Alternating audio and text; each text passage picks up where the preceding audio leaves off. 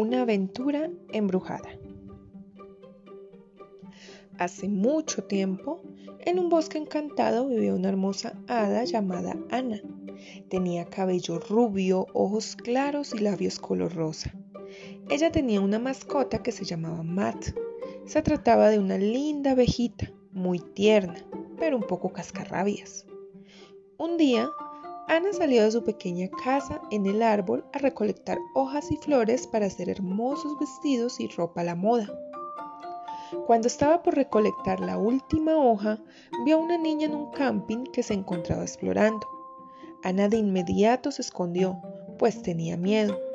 Mientras tanto, la niña buscaba fruticas en los arbustos, hasta que llegó y buscó en el que se escondía Ana. Esta pegó un brinco y asustada grita. La niña se espanta y dice, ¿Eres un hada? Te pareces a un hada.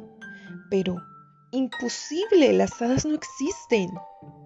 Ana, un poco confundida y congelada, no logra que salga nada de su boca. Tranquila, no te voy a hacer nada, dice la niña. Ana por fin logra mover sus labios y le responde a la niña. Sí, soy un hada. Sí existo o por lo menos eso creo, dice con voz temblorosa. Por favor, no me atrapes, le suplica mientras se encoge y se tapa con sus pequeñas alitas. Tranquila, pequeña, no te haré nada. Yo me llamo Juli. ¿Y tú? Aún un poco consternada y temorosa responde. Ana, ¿quieres ir a mi casa? Te puedo hacer una casita a ti también, le pregunta Juli. Bueno, me parece fabuloso, pero solo iré a conocer dónde vives y ya. No quiero quedarme, responde Ana. Con mucho cuidado, Juli se lleva al hada, sin que la vean sus padres. Al entrar a la casa, Ana ve un gato. ¿Tienes un gato? pregunta Ana sorprendida. Sí, él es pelusa. ¿Por? dice Juli. Me va a hacer daño, afirma Ana. No te preocupes, es inofensivo. Igual tranquila que yo me encargo de él. Al entrar al cuarto de la niña, Juli le enseña a Ana todos sus juguetes, su ropa y le dice a Ana que le construirá una pequeña casita para ella, para que la use cuando ella quiera volver. Ana le gusta la idea y empiezan el proyecto juntas. Empiezan a hacer la casita con hojas y ramas de los árboles. Ana, ¿Hay más como tú? pregunta Juli. Sí, claro, somos muchas, pero tratamos de estar ocultas porque tememos al ser humano que nos haga daño y dañe nuestro hogar, responde Ana. Pero yo quiero conocerlas, pide con ansias Juli. Ana se niega, le explica que por el bien de ella y de sus amigas es mejor así, pero Juli no lo entiende y se rehúsa a la idea. Esa noche la niña piensa en eso y la idea de conocer a las otras hadas. Piensa si quizá tengan poderes, o si son malas, o si son raras. Entonces crea un plan e intenta salir en medio de la noche, sin que sus padres o Ana, que decidió quedarse allí esa noche, se den cuenta. Pero cuando intenta salir de su cuarto, se cae una muñeca que Julie golpeó sin darse cuenta y hace ruido. Juli, ¿para dónde vas? le pregunta Ana medio dormida. Juli trata de evadirla, pero Ana no tarda en darse cuenta que Juli va al bosque a buscar a sus amigas hadas. Juli, no lo hagas. El bosque no es para ti, es peligroso y sobre todo a esta hora. No olvides que es un bosque encantado. Y si yo existo, otros seres mágicos que ni imaginas también pueden hacerte daño. La niña, ignorando la advertencia de Ana, hace un gesto grosero y se va. No, Julia, escúchame, no lo hagas. No vayas sola, exclama Ana. Pero la niña la ignora y se va corriendo. Ana sale volando de su casita, vuela tratando de alcanzar a Juli.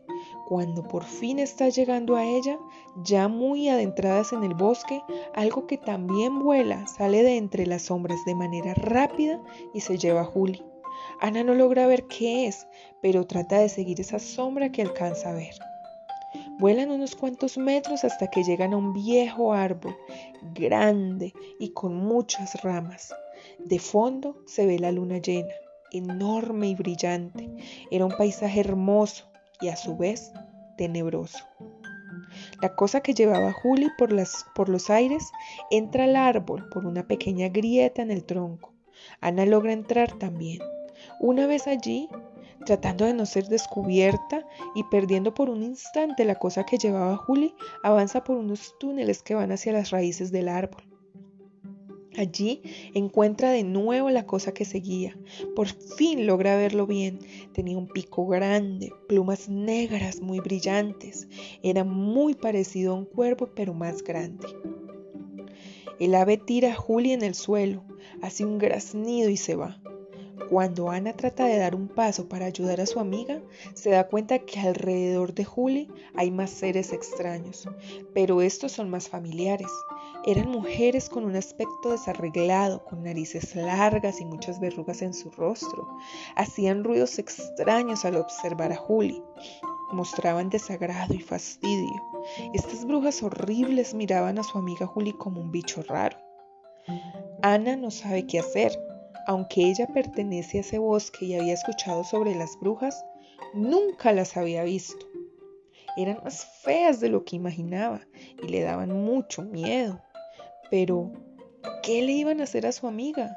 Se sentía confundida y congelada, pero de cierta manera se sentía culpable por lo que le estaba pasando a Juli. Entonces respira profundo, levanta su pequeño rostro y entra ante la vista de las brujas justo cuando ellas trataban de coger a su amiga, quien yacía en el suelo un poco lastimada y confundida. ¡Alto! No la toquen, grita Ana. Ella es mi amiga y sé que no debería estar aquí.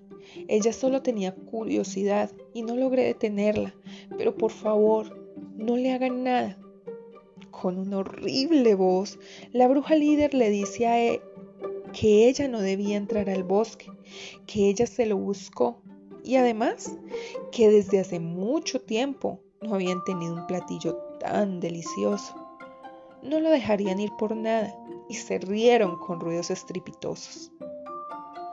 Las brujas ignoraron a la pequeña hada, avanzan hacia Juli y lanzan a Ana de un golpe hacia un lado. Ana trata de recuperarse de la manera más rápida y vuelve a tratar de impedir que las brujas le hagan daño a su amiga, pero de nuevo es golpeada con el bastón de la bruja más vieja.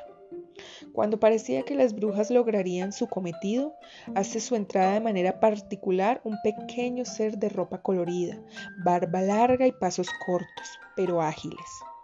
Con él entran por distintas grietas del árbol una cantidad loca de seres de su misma especie. Se trataba de pequeños gnomos que por miles de años habían estado en guerra con las brujas, tratando de mantener el orden del bosque y el equilibrio natural. Entraron de manera tan enérgica y con ramas y herramientas hechas de naturaleza que lograron amarrar a las brujas, las enmarañaron de tal manera que las hicieron caer al piso. Ana estaba sorprendida y a su vez maravillada. Ella conocía unos cuantos gnomos, pero nunca supo sobre su trabajo, sobre su gran misión en el bosque. El gnomo que dirigía a los otros le dijo que debía hacer que su amiga se fuera. No era seguro para ella estar allí. Las brujas disfrutan y se alimentan de los niños ingenuos que entran al bosque. Sin decir nada más, como unas hormigas, los gnomos se llevan a las brujas y en menos de un abrir y cerrar de ojos se encontraban Ana y Juli solas. Ahora Ana trataba de despertar a Juli, que aún no despertaba totalmente.